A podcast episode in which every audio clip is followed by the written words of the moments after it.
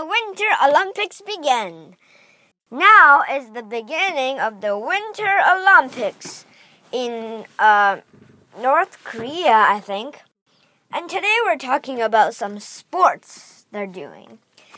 Alpine skiing and speed skating and figure skating under are the three definite ones.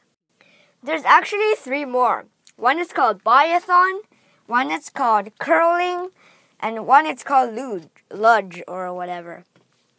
So, curling is basically there's mm, like circles, and then you have to like try to launch a little bally thingy over the ice over the ice surface, and then you have to try to get as close to the center of the circle as possible.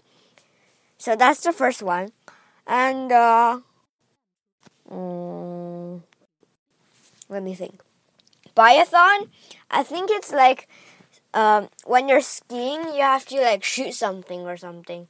I'm gonna watch it again tonight. You might want to watch it again tonight because it's really fun. And luge luge or luge or luge or luge or launch or whatever it is. L U G E. It's basically pulling yourself on a board, and uh, you go down like an ice slide.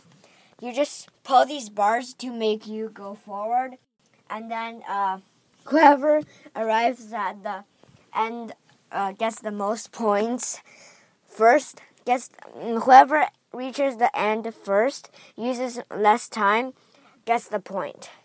So that's just boring. Like, what's the point of this? You just go down like a water slide and you enjoy. And what what is the thing that you're worrying about? Just like lie on there and do not scare yourself. And alpine skiing is different to freestyle skiing, and it's different to cross country skiing. Cross country is uh, in the in a stadium where you ski on flat snow.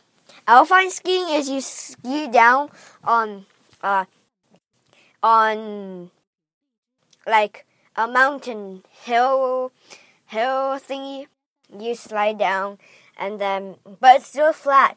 And alpine skiing, I think it's called oh freestyle skiing, is there's like bumps on the ice, and you have to jump over it or just ski over it or make a backflip or whatever. And you get points for speed. That's called speed points. And you get uh, um, what's it called again? yeah, points, whatever.